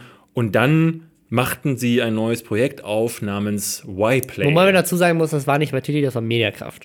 Das war, Media, das war ein Mediakraft-Kanal, der sich offensichtlich das Vorbild von Smosh angeguckt hat. Smosh ist äh, zum damaligen Zeitpunkt, glaube ich, neben Ray William Johnson. Das waren immer Ja, so die war so beiden. der Top- Top-Kanal zu dem Zeitpunkt. Kann sogar haben- sein, dass sie noch der größte waren und mindestens der zweitgrößte. Die haben sich immer gebettelt. Wer in Amerika die, äh, die Nummer 1, PewDiePie war da nicht immer der Größte. Und ähm, Smosh hatte dann auch einen Zweitkanal gemacht namens Smosh Gaming, wo ich glaube, genau zwei Videos lang die beiden die, Haupt-Smosh. also die, die tauchen da immer wieder auf, aber sie haben halt eigentlich drei Leute gecastet und die waren halt dann die, die Gesichter Die von Smosh. Games sozusagen. und das war dann bei Y-Play auch so, dass in den ersten Folgen saß noch äh, der Os mit drin und hat hier und da mal was gespielt, aber du merkst, es kristallisierte sich schnell heraus, keiner dieser drei Jungs ist Gamer von Herzen, also so wirkt es zumindest, hat äh, ein wirklich gutes Gaming-Wissen und, äh, und hat auch die Zeit dafür. Und Genau. dann wurden halt irgendwie andere Leute dahingesetzt. Das war einfach nur so lustig, weil es halt so diese bei Titi Marke im Hintergrund hatte und dann hatte man bei Titi nichts damit zu tun. Das da war dann irgendwie lustig. Maxi Stettenbauer, der ehemalige Giga- Giga-Redakteur und heutige ähm, Stand-up das war eigentlich, also letztendlich war es eigentlich ein Mediakraft Gaming Cross-Promo-Kanal, wo alle Leute, die irgendwie zocken wollten oder konnten oder es noch nicht konnten, halt die Möglichkeit hatten, sich mal reinzusetzen. Und das ist halt immer so, auch da war der, der Trailer so, ähm, White Titty saßen da und sagten, wir lieben Games. Warum, wir haben uns gedacht, warum machen wir nicht einen Kanal? Und dann denke ich mir, klar setzt ihr euch nicht hin und sagt so, Mediakraft liebt Geld. Deswegen haben wir uns gedacht, was fun- funktioniert? Ah, wir gucken mal nach Amerika, Smosh Games, das kopieren wir einfach. Aber trotzdem finde ich das wahnsinnig unsympathisch, wenn mir so solche Leute dann immer wieder erzählen wollen, ey, ich bin ein Gamer, ich bin, ich liebe Games und äh, ich denke mir, ich merke dann, nein, das ist nicht das, was du liebst. Ein Thema, das uns ganz häufig vorgeschlagen wurde, als, als, was wir als nächstes ansprechen wollen, ist die YouTuber-Gewerkschaft. Hatte ich persönlich gar nichts von mitbekommen. Ich hatte es mitbekommen, als das Video äh, so ein bisschen viral gegangen ist von Jörg Sprave, aber auch äh, mich nicht groß damit beschafft, äh, be- befasst, weil ich äh, mehrere ähnliche Ideen ähm, schon mitbekommen ha- habe. Das eine war die Internet Creators Guild. Es gibt tatsächlich in den USA schon eine nicht, nicht, nicht ähnliche, aber also in, mit einer ähnlichen Motivation ähm, eine Gruppierung, die eben auch so ein bisschen versucht, so Internet-Creator zu bündeln und ihnen gemeinsam eine Stimme zu geben. In Deutschland haben wir jetzt gerade ähm, den Bundesverband für Influencer-Marketing. Ähm, der, äh, da hatten wir uns auch mal drüber aufgeregt, so ein bisschen auf Twitter, ähm, weil die haben das nämlich gegründet, das sind nur Agenturen bei der Gründung gewesen und äh, kein einziger Influencer. Und die haben gesagt, so, wir sprechen jetzt für die Influencer im Marketingbereich. Wir sprechen für alle, wir sprechen auch für die Marken, aber wir sind, bestehen nur aus Agenturen. Ähm, das war natürlich ein bisschen fragwürdig. Ich finde, die haben sich da auf jeden Fall gebessert. Und es gibt außerdem den Bundesverband für Digitalwirtschaft, der sich auch so ein bisschen auf dieses Influencer-Marketing draufsetzt. Also du hast schon so ein bisschen zumindest auf der, auf der wirtschaftlichen Seite nicht gegenüber YouTube, das ist hier anders. Ähm, schon so eine gewisse äh, ja, Gruppierung, Gewerkschaft, was auch immer, ähm, in unterschiedlichen Bereichen, die sich halt für YouTuber einsetzen wollen, zum Beispiel was Kennzeichnung angeht. Und da gibt es ja unter anderem auch den Verein 301 Plus, äh, den wir hier in diesen Räumlichkeiten, in denen wir uns hier gerade befinden, als wir den Podcast aufnehmen, gegründet haben, der auch immer das Ziel Was, hatte, was, was sozusagen. macht denn 301 Plus so gerade so? Nix. Äh, Ja. also, also woran wir gerade arbeiten, ist tatsächlich, da, da ist, müsste jetzt bald die zweite Folge online kommen, eine Videoserie, wo wir jungen Creatoren erklären, wie das Business läuft. Also wir haben jetzt eine Folge schon, äh, da erklären wir, was ein YouTube-Netzwerk ist und ob es Sinn macht, in ein YouTube-Netzwerk zu Aber gehen das ist oder ein nicht. halbes Jahr alt. Ja, ja, das ist, wir sind sehr langsam. Ähm, und eine zweite Folge ist jetzt gerade, die ist schon gedreht, die wird jetzt gerade geschnitten, ähm, wo wir erklären, was YouTuber so im Durchschnitt wert sind. Aber seid ihr ähm, nicht eher ein Freundeskreis? Nein, ähm, Okay. wir sind eine, eine harte, harte Business-Kommune. Nein, also äh, die Idee von 300 Plus war immer, das haben wir leider ein bisschen äh, einfach, wir haben es aber nicht geschafft, weil wir einfach alle viel zu beschäftigt waren, um uns dann auch noch äh, in so eine Gewerkschaft reinzuzwängen, war, dass wir uns genau für solche Sachen einsetzen, also faire Kennzeichnung, ähm, dass Leute mit ihrer Reichweite besser umgehen, dass man sowas wie Rundfunklizenz und so weiter anspricht, dass man eben sowas wie ein ApoRed Bombenprank auch als Creator und als YouTube und so weiter offiziell anprangert und dass wir auch mehr dafür sorgen, vielleicht, dass YouTube die Richtlinien besser einhält und solche Sachen dann auch gesperrt werden, wenn jemand wie Mert ein homophobes Video macht, was auch immer. Also solche Sachen wollten wir eigentlich als Verein machen. Das ist gescheitert. Das ist aber daran gescheitert, dass eben keiner die Zeit hatte, sich darum zu kümmern. Dasselbe Problem sehe ich jetzt ja, auch bei Jörg glaube, Sprave. Ihr, wart, ihr, wart, nicht ähm, gut genug organisiert dafür, glaube ich. Also was ihr immer gemacht habt, war einmal im Monat ein Meeting, aber bis auf diese Meetings. In den Meetings wurde immer viel besprochen, was wir machen wollen. Ein paar Sachen haben wir tatsächlich auch gemacht. Also ja. Mut für die Welt ist zum Beispiel eine Sache, die von 301 Plus immer kräftig unterstützt wurde und die dadurch auf jeden Fall auch ähm, also die wurde nicht davon entwickelt, aber die wurde dadurch auf jeden Fall beflügelt. Äh, wir haben tatsächlich uns auch mit den Landesmedienanstalten zusammengesetzt und basierend auf unser Input wurde dieses Kennzeichnungspaper unter anderem entwickelt. Mhm. Ähm, und wir haben auch immer wieder versucht, so mit der Ice Bucket Challenge und so weiter, das ist ja auch schon Jahrzehnte her, äh, zu sagen, uns auch für gute Sachen einzusetzen, mit unserer Reichweite Gutes zu tun, haben zum Beispiel diese No-Hate-Kampagne gemacht ähm, und so weiter. Also es gab schon mal wieder so ein paar Sachen, wo wir uns, wo aus den Meetings tatsächlich was entstanden ist.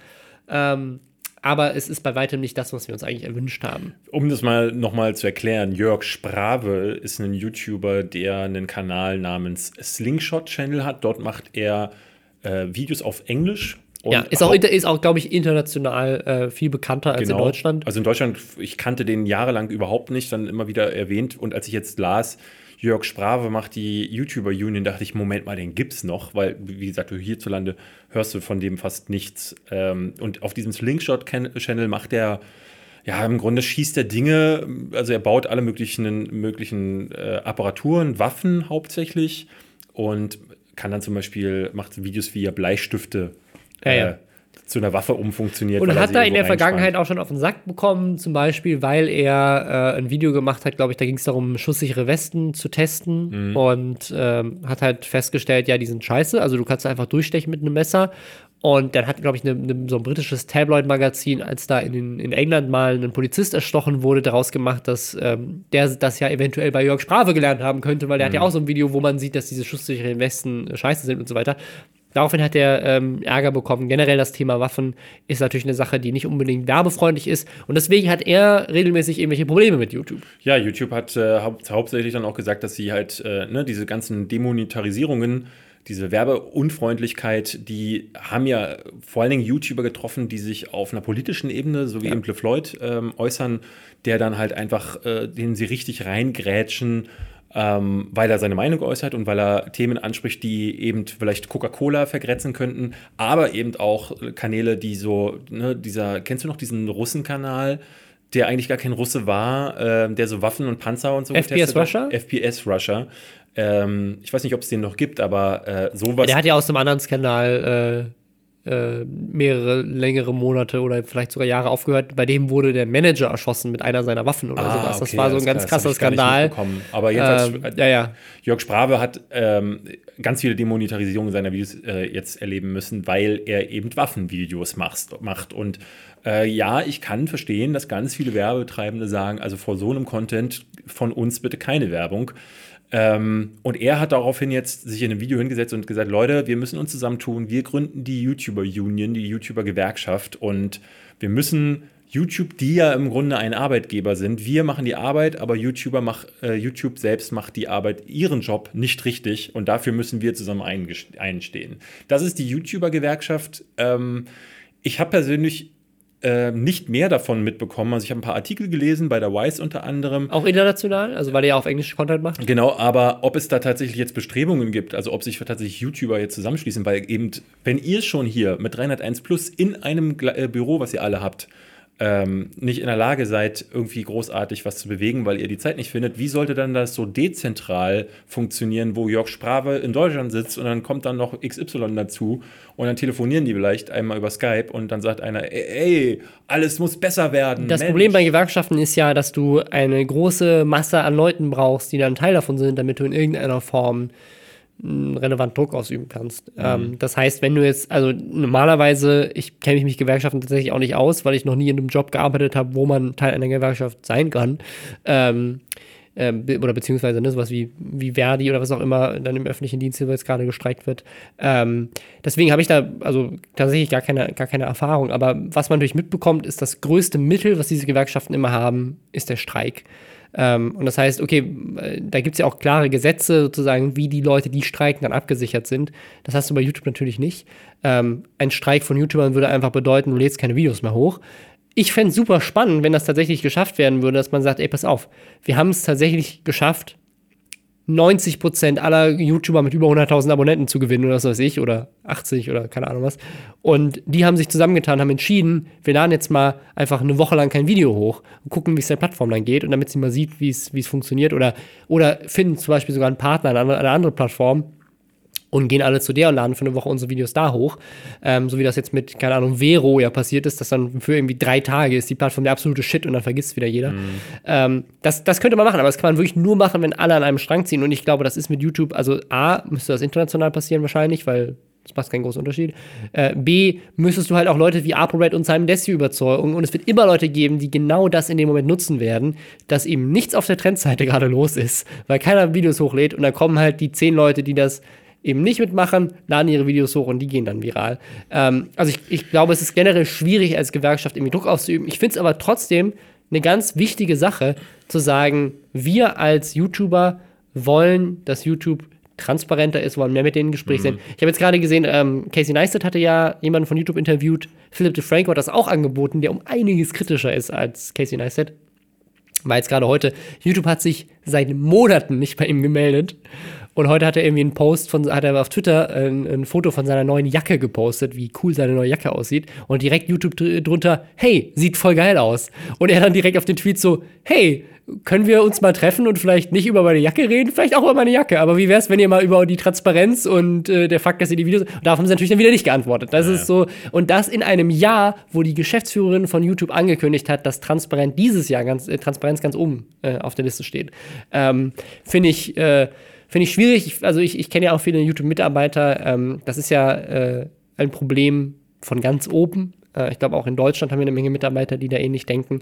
Ähm, ich weiß ganz häufig nicht, ähm, wie vermessen dieser Wunsch nach Transparenz tatsächlich ist, weil ich halt immer mich frage, was haben wir eigentlich zu erwarten von so, so einer Firma? Also vielleicht bin ich da auch zu ähm, was weiß ich, zu rational. Auch da, ähm, wie beim Videopreis, ist es ein kommerzielles Unternehmen, das kommerzielle Interessen hat, die im ja. Vordergrund stehen, die gegenüber den Aktionären von Alphabet, also dem Mutterkonzern von Google und YouTube, äh, ja auch irgendwie Rede und Antwort stehen können. Da kannst ja. du nicht einfach das machen, was irgendwelche YouTuber cool finden. Du musst das machen, was profitabel ist ja, und was eben. am profitabelsten ist. Das sogar. ist halt die Frage. Ne? Also ähm, ich kann, ich, ich, also ich, ich kann gar nicht anders sagen, als äh, dass ich verstehe, dass die sich nicht melden, dass sie nicht großartig so. Ich finde es trotzdem natürlich blöde. Ähm, und ich finde ich sehe es ja auch in meiner Position immer wieder so fragwürdige Entscheidungen, die dazu führen, dass ich mein Ding nicht machen kann. Aber andersrum ist es so, gäbe es diese Plattform nicht, könnte ich mein Ding wahrscheinlich auch eben gar nicht machen. Hätte ich nach Giga, nachdem ich da gegangen bin, gar keine, hätte ich wieder bei jemandem anheuern müssen ähm, oder wäre dann ähm, freier Journalist geworden, wo man wirklich absolut abartig bezahlt wird.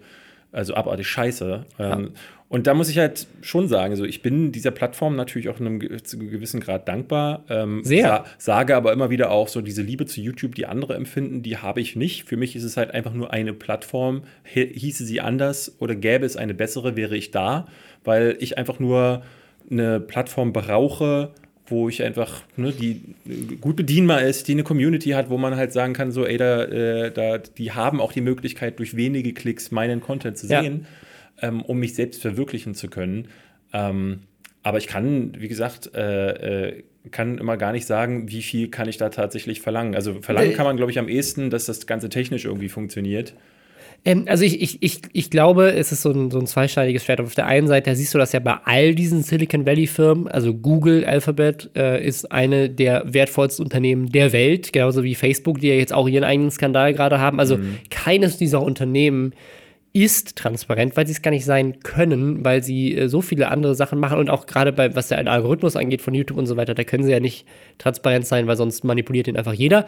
Ähm, Deswegen ist es auf der einen Seite das, auf der anderen Seite ist es halt auch die Frage, wenn du nicht 100% transparent sein kannst, kannst du trotzdem vielleicht eine Warnung geben ja, oder kannst zumindest die Guidelines enforcen, kannst gucken, dass du mehr Leute einstellst, die ähm, zum Beispiel eine Rolle übernehmen, die jetzt ja was Facebook ja so ein machen, bisschen was hat. sie ja auch machen wollen. Sie haben jetzt wohl 10.000 Leute oder haben angekündigt, 10.000 Leute anzustellen, die so als menschliche Moderatoren tatsächlich nicht nur von einem Algorithmus oder einem Roboter quasi das Ganze durchgucken lassen, sondern die dann immer wieder auch reagieren sollen. ich bin auf- gespannt, ob das funktioniert. Ob das funktioniert, also es wäre, wie gesagt, äh, wünschenswert ähm, und ich äh, fände es auch besser, wenn es so wäre, aber ähm, ja, ich, ich glaube da tatsächlich nicht großartig dran, weil am Ende ist es, sie sind natürlich auch daran interessiert, dass diese Creator ihre Plattformen beleben, aber ich glaube, dass die, ich glaube, das Geschäft auch mit den Creatoren, auch die, das Geld, was sie von, äh, die Prozente, die sie durch die Werbung bekommen, ich glaube, das ist noch das Geringste, was sie äh, äh, an Einnahmen Aber ich, ich glaube, was man auch nochmal bedenken muss, ich glaube, das wissen auch die wenigsten Leute, wie viele Mitarbeiter hat YouTube in Deutschland? Weiß ich nicht. Ich glaube, es sind unter 10. Ja? Ja. Also YouTube hat in Deutschland weniger Mitarbeiter hier sitzen als jedes Startup.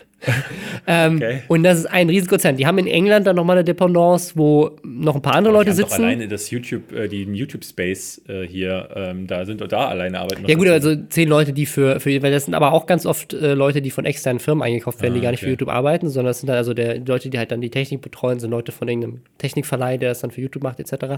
Aber so- also wirklich so Mitarbeiter, die sich so um diese Creator Support machen. Und die meisten, die da sitzen, sind natürlich auch Leute, die eigentlich eher im Ad-Bereich oder im, im Mhm. Legal-Bereich arbeiten. Für auch hier in Berlin gibt es ja ein Google Office, da sind die meisten Leute, sind, die hier sitzen, sind für Policy zuständig, also für Lobbyarbeit. Okay. Ähm, also es gibt einfach sehr, sehr wenig Manpower für diese riesige Community. Ähm, du hast in England zwar immer noch ein paar Partnermanager, die da sitzen, aber äh, es ist einfach, wenn man mal drüber nachdenkt, was das für ein fettes Unternehmen ist. Also je, jedes, jedes Unternehmen hier, ich meine, wir sind hier mitten in, in Mitte in Berlin, wenn ich hier aus der Tür reingehe, hier über uns sitzt eine App. Die machen, das ist eine Park-App. Die, die bieten Parkplätze an in der App. Wenn du da hochgehst, da sitzen 50 Leute. Ja. Ähm, apropos App, weißt du, was mir noch, kennst du die, äh, ähm, die App Letterboxd? Ist eine meiner Lieblings-Apps. Äh, So ein die- Blogportal, ne? So die Nee. Letterboxd ist so, ein, äh, so eine App, wo du ähm, tracken kannst, welche Filme die du geguckt hast. Du kannst dann da Reviews posten. Das mache die, die nutze ich quasi Ich, nur ich, noch. ich kenne die nur, weil ich die Reviews von dem sehe. Ich dachte, das Ja, ist genau. so ein bisschen blogmäßig. Das ist so eine App und die ist übertrieben geil. Die mag ich total. Du kannst dann sehen, was haben deine Freunde wann äh, ge geguckt und wie raten sie die Filme.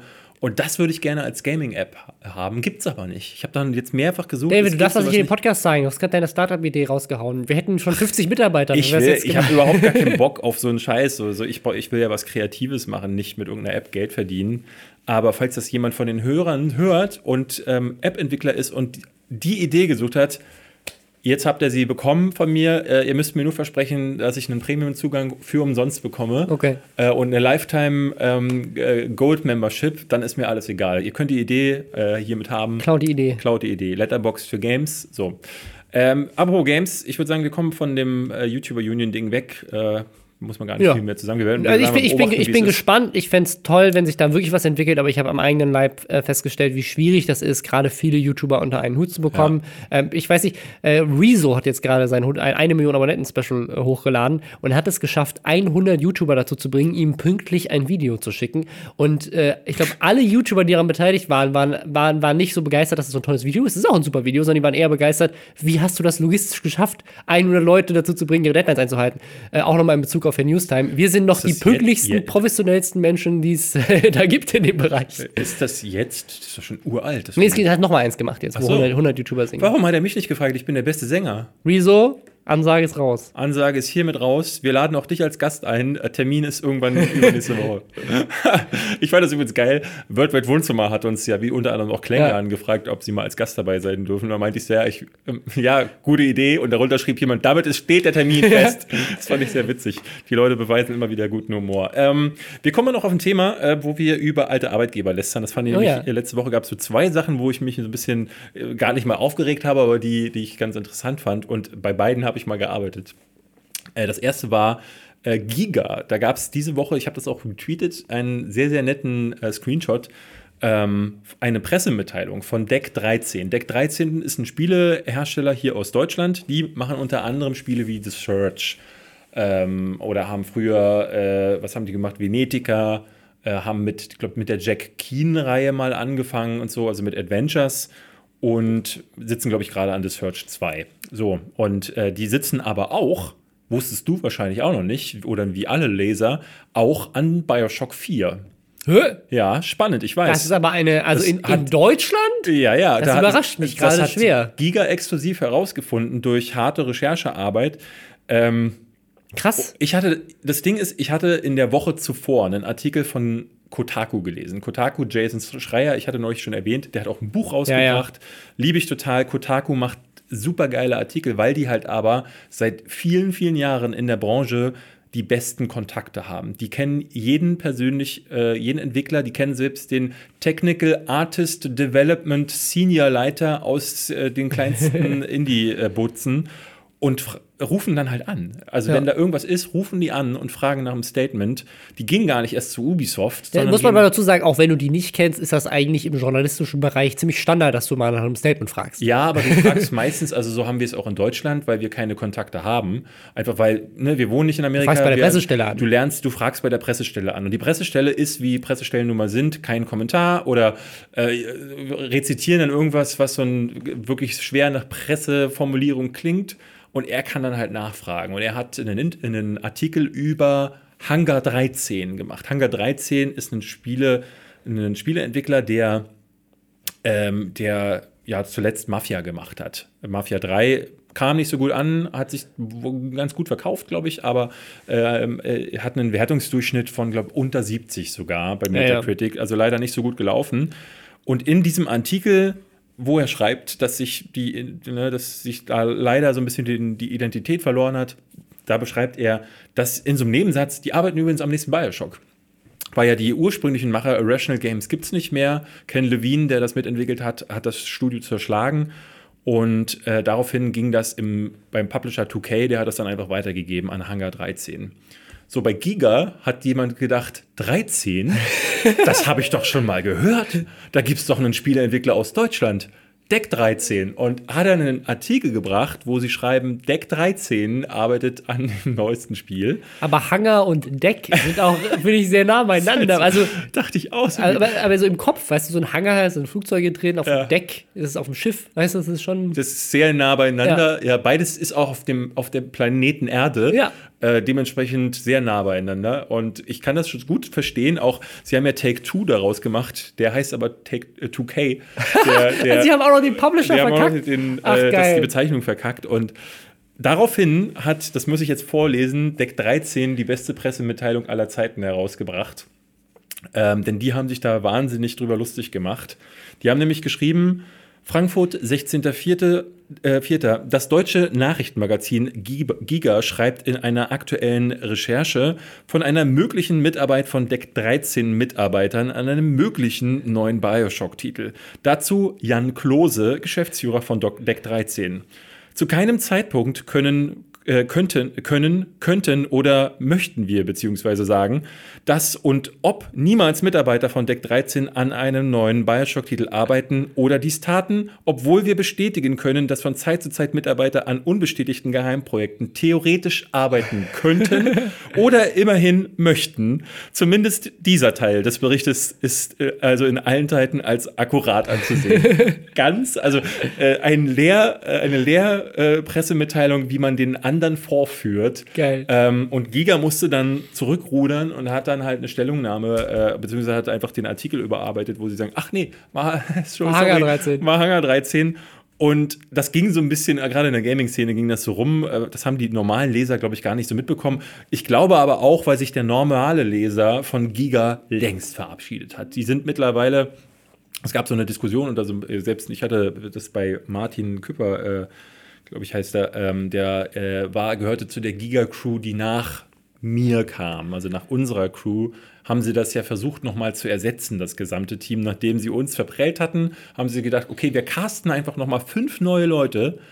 Und äh, die waren ja dann innerhalb eines Jahres, da waren so Leute wie Nix da dabei, der ja heute eine sehr erfolgreiche YouTube-Karriere Ja, ja. mittlerweile hat. Also der, der, also ich glaube, Nixer ist der, der von Giga am meisten profitiert hat. Ja, der, die, Anne, ähm, die Anne ist jetzt mittlerweile bei äh, Inside PlayStation, macht da mit dem Wolf von ehemals Game, Game One, Game Two, macht, der, äh, macht die jetzt so ein PlayStation-Format.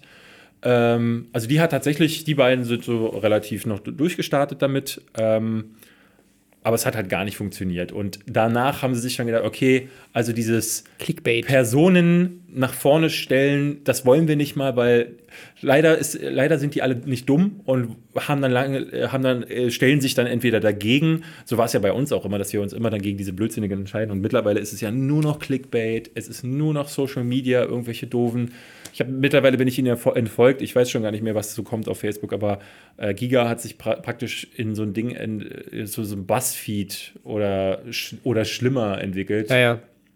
Ähm, Haben wir auch, glaube ich, schon öfters mal hier besprochen. ja, genau. Wir Ja. hatten das Thema schon mehrfach, aber es ist äh, äh, sehr interessant, ähm, wo sie das hingeführt hat. Denn also Ströer ist ja, hat die irgendwann ja gekauft und ich weiß auch von, von internen Quellen, dass die immer noch wahnsinnig viele Klicks machen und dass der redaktionelle Teil für die völlig unwichtig geworden Ja, ist. die machen einfach Geld. Das ist halt das Ding. Ja. Also man sieht das immer auch, das ist so ein bisschen die Ströer-Strategie. Die haben ja auch die online gekauft, die haben jetzt mit Watson äh, diese neue Plattform gestartet. Ähm, Die in, Öst nee, in der Schweiz schon wahnsinnig erfolgreich ja, ist. also die haben einfach, äh, einfach sehr viele Möglichkeiten. Zum Beispiel auf Facebook haben die extrem reichweitenstarke Seiten. Die haben halt ihre ganzen anderen Webseiten, die extrem reichweitenstark sind. Die haben äh, Apps, die sind vernetzt auf solchen Plattformen, weißt du, wie sowas wie MSN oder Yahoo oder was weiß ich früher war, wo du halt dann deine News reinpacken kannst, web.de oder was weiß ich. Ja. Ähm, und kannst halt so wieder mehr Leute erreichen. Und dann haben sie halt auch, und das darf man echt nicht vernachlässigen, äh, die haben extrem, extrem viel Out-of-Home-Plakate. Da kommen die ja her. Und wenn ich zum Beispiel äh, in die Mall gehe hier äh, oder an den Bahnhof, Stehen da ähm, immer wieder da sind da immer diese Ströer äh, äh, Auf Aufsteller und da läuft zum Beispiel Giga Gamona. auch als eine der News-Plattformen, die Ja. man dann da präsentiert bekommt. Und das ist halt echt viel Geld wert. Das ist schon strategisch sehr sinnvoll. Das ist schon sehr sinnvoll. Ähm, und sie machen halt mit diesem ganzen SEO-Content. Also sie hatten ja damals schon zu dem Zeitpunkt, als ich noch da war, hatten sie eine SEO-Unit gegründet, wo zum Beispiel ein ehemaliger Redakteur, der Jonas, der einstmals noch vor der Kamera stand und wo es dann aber hieß, so pass auf, äh, du wirst gefeuert, ähm, weil sich deine Stelle äh, zahlt sich nicht mehr aus. Oder du gehst in die SEO-Unit, wo du jeden Tag nichts anderes machst, als SEO-Artikel herunterzuschrubben. Das, Clickbait, das sind so die Leute, die wirklich nur äh, diese ganzen SEO bedeutet halt, das ist äh, Sachen, die sehr gut geratet werden bei ja, Google. Search Engine Optimization. Genau, die dann so geschrieben werden mit bestimmten Schlüsselwörtern. Früher war das noch so, dass du ganz bestimmte Z äh, Z äh, Wörter dann in Fett markieren musstest und so. Also es gab da ganze Regelbücher darüber, was du, wie du, wie du das zu schreiben hast, wann du welche Sätze wo schreibst. Also du wurdest dann auch noch in den ersten drei Sätzen muss sich die Conclusio des Ganzen irgendwie befinden. Also konntest du nicht mal frei schreiben, sondern du musstest immer so schreiben, wie das da mit der SEO Wie sie es bewiesen hat. Genau, wie sie es Ja, bewiesen hat. Und das war ganz furchtbar. Und die haben dann, weil wir uns als Redaktion geweigert haben, weil wir gesagt haben, nee, ähm, haben sie dann diese SEO-Unit gegründet, ähm, wo dann einige Leute zwangsweise rein verfrachtet wurden. Und ich glaube, die sind heute diejenigen, die dafür sorgen, dass es, die, dass es den Plattformen wahnsinnig gut geht. Und dadurch, dass sie den Leuten, den Redakteuren, die nachkommen, ke- kein vernünftiges Geld bezahlen, haben die, glaube ich, auch nicht den Anspruch, groß nachzurecherchieren und machen aus Hangar 13 halt einfach mal Deck 13. Ja. Dann kommen wir doch mal zu deinem nächsten Arbeitgeber, den du hier anschwärzt. Ja, das ist ja gar nicht mein Arbeitgeber. Das ist äh, witzig. Ich hatte einen Kommentar bei äh, ähm, unter dem Review zu God of War hinterlassen. Ähm, bei der GameStar. Und da schrieben dann die Leute, äh, wie kannst du deinen ehemaligen Arbeitgeber angreifen? Ich glaube, die haben nicht so richtig verstanden, dass, immer noch nicht verstanden, dass ich nicht Fabian Siegesmund bin. Aber äh, ich habe ja mal für die zumindest die Filmkritiken Ja. geschrieben. Und ich bin auch, und das sage ich äh, äh, ganz offen, ein Fan der GameStar. Ich mag die. Du wolltest Leute, damals da auch hin, oder? Hast du dich da nicht mal beworben? ja, vor langer, langer Zeit. Ähm, also ich wäre da, äh, glaube ich, auch mehrfach schon fast gelandet. Ähm, einmal war es kurz davor, dass ich äh, zur Chef, äh, zur äh, GamePro in leitender Position gegangen wäre. Ähm, und ich mag die, mag die Leute, die da sind und so. Ja. Jetzt sind ein paar neue Leute da nachgekommen. Unter anderem eine junge Dame, die jetzt äh, hauptsächlich die News bei ihnen macht. Und die hat jetzt, glaube ich, auch das Review für God of War gemacht. Und das ist wahnsinnig schlecht. Also äh, ich hatte das Spiel gerade durch und dachte, ich gucke mal, was so die anderen schreiben, weil es hat ja nur gute Reviews bekommen und äh, orientiere mich gerne auch an den GameStar-Reviews, die alte Garde, vor allen Dingen so Leute wie der, ähm, der Michael, äh, wie heißt er gleich noch? Äh, Graf? Graf, genau, Michael Graf und so. Die Leute machen, äh, der Maurice Weber macht ganz, ganz tolle Reviews Ja. zu Strategiespielen und da weißt du dann halt so, das ist so, Tiefenanalyse. Ja, ja. Die das haben sind doch so richtige Nerd, Journalisten-Nerds, die sich so wirklich in diese Spiele reinversetzen Genau, und die, auch Einheiten, alles wissen. Die die ganzen Einheiten, äh, Fenster und Schrittentfernungen äh, Entfernungen kennen und die Maße, wie, wie viel man auseinander äh, Ja, ja. liegt. Ich habe ja mal gegen Maurice äh, Civilization gespielt bei Ja. den Rocket Beans. Es waren acht Leute und er hat äh, im Alleingang alle anderen sieben Ja. äh, einfach äh, das, ist- das ist so abgezogen. die, das sind so die Leute, die die GameStar immer angezogen hat. Also jeder einzelne, der da in diese Teams immer aufgenommen wurde, der wusste, wovon er redet und konnte das dann vor der Kamera auch super äh, kommunizieren. Und jetzt in diesem Review war das so, dass die junge Dame, ich, ohne sie denunzieren zu wollen, weil ich glaube, ne, sie hat jetzt gerade auch angefangen, ich glaube, die macht sich allerdings ähm, fing sie dann an mit dem Review, wie sie quasi drei Mi oder vier Minuten lang erzählt, wie war es früher. Dann erzählt sie Features, die A schon in jeder Pressemitteilung benannt wurden und die du durch die Trailer schon wusstest. Also Kratos hat jetzt einen Sohn. Kratos hat jetzt seine Chaosklingen nicht mehr. Kratos, Kratos ist jetzt auch im hohen Norden. Zeus ist weit und breit nicht zu sehen. So, ne? Und also, also am Ende sagt sie dann, das Spiel ist aber richtig gut. So, und du dachtest so, Moment mal, wo ist denn jetzt aber die, also wie seid ihr denn auf die Ja. Konklusion gekommen, dass das Spiel wirklich gut ist? Nichts, äh, also keine In-Depths zum Kampfsystem, ne? Also das Spiel ist zum Beispiel eins, was, was ich sehr interessant an God of War finde. Äh, ich finde es ich finde es richtig, richtig gut, aber hatte am Anfang meine Probleme damit, weil es so ein paar Pacing-Probleme gibt und weil es auch so für jemanden, der äh, wie ich zum Beispiel dachte, so, das wird jetzt zum Beispiel wieder so ein Bossgewitter wie ein God of War 3, ist das, äh, erfordert das um, äh, Umgewöhnung. Also das, äh, ähm, es ist ein anderes Spiel, als ich es erwartet hatte. Nochmal anders als äh, dieses, dieser Neustart hat äh, ohnehin schon vermuten lassen.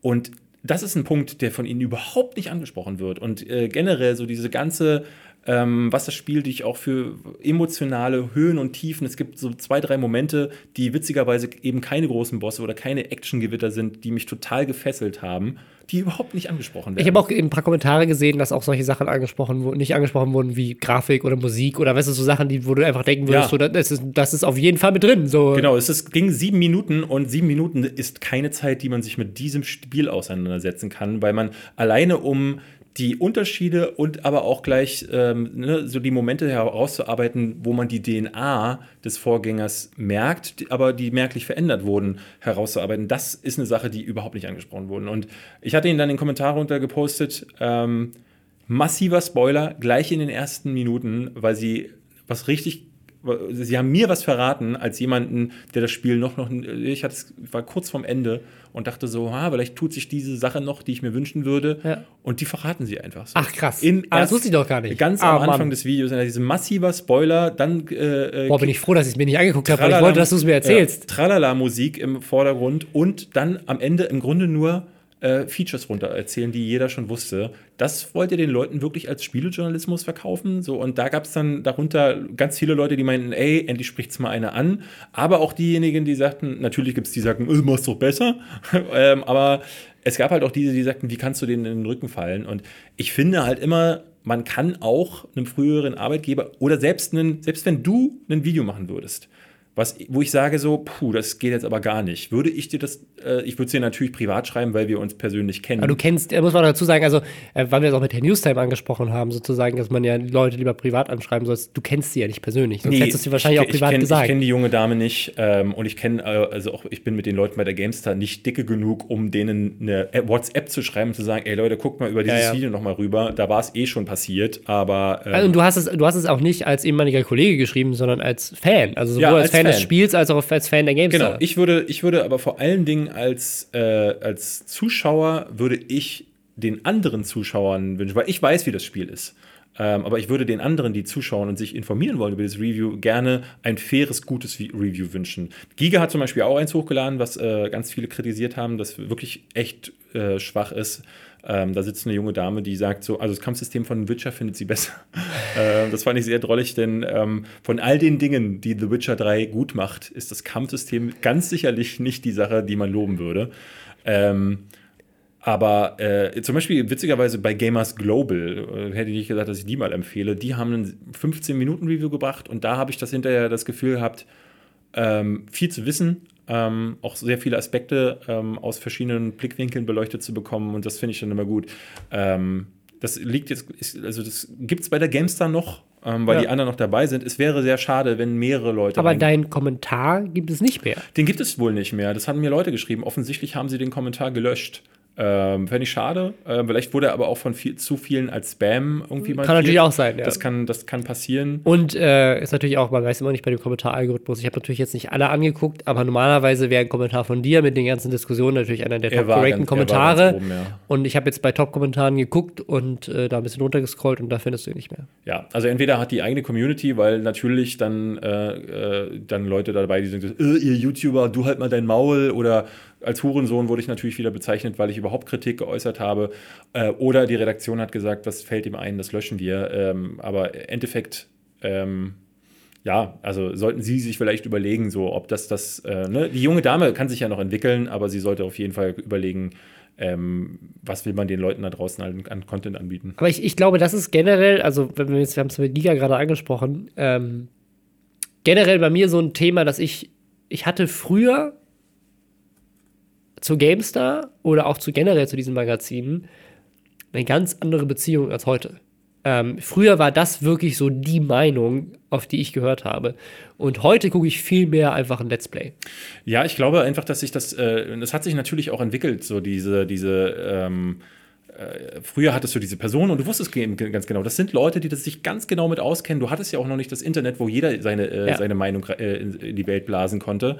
Ähm, aber was ich eben auch glaube, ist, dass dadurch, dass sie sich dem Zeitgeist und den, der, den Entwicklungen anpassen mussten und Content, ne, dann plötzlich ist Radical Heights ein Thema. Klar ist Radical Heights ein neues Video dazu erschienen. Fortnite ist ein Thema. Jeder dritte Artikel ist plötzlich ein Fortnite-Artikel. Ja.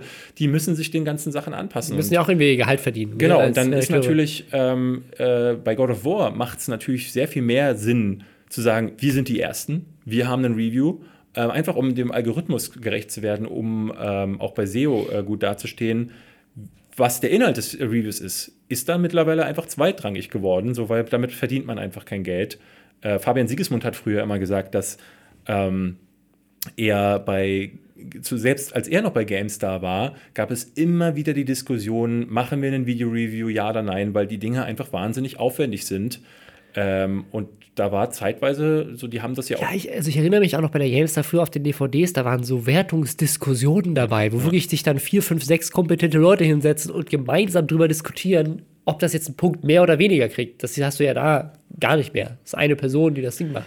Ja, ich glaube, das ist hinter dem GameStar Plus Content äh, verschwunden. Ja, vielleicht. Ähm, ja, so ist, äh, es wäre schade, wenn sich das in der Zukunft so weiterentwickelt. So, aber ähm, falls es so ist, dann erfahrt ihr davon, wo, Robin? Bei der Lester-Schwester Live-Show vielleicht. Unter anderem. ja. Und wieder Werbung auf Hey. dem letzten Meter noch gemacht. Ja, da könnt ihr natürlich gerne Nein, ihr erfahrt das natürlich sofort immer im Podcast bei der Äh, Lester-Schwester. ich glaube aber, wenn ich jetzt auf die Uhr gucke, es dürften schon keine Tickets mehr für die Live-Show oh, vorhanden sein. also Ähm, schnell lieber nochmal nachchecken. vielleicht noch mal, vielleicht machen wir, stellen wir einfach noch ein paar Stuhlreihen extra auf. Ähm, bucht trotzdem mal, bucht trotzdem Tickets. ähm, und dann sehen wir uns vielleicht da. Äh, nächste Woche, wie gehabt, glaube ich, es gibt keinen Urlaub, ne? Nö. Dann wünsche ich. Ich hoffe, ich bin wieder gesund. Ich hoffe, du bist gesund oder vielleicht hast du mich jetzt so angesteckt, dass ich dann mit Schnief Ja. in der Nase da sitze. Schöne Grüße gehen raus an ähm, das Alle. Ego von Herrn Newstime und alle anderen. Wir sehen uns. Bis Bis dann. dann.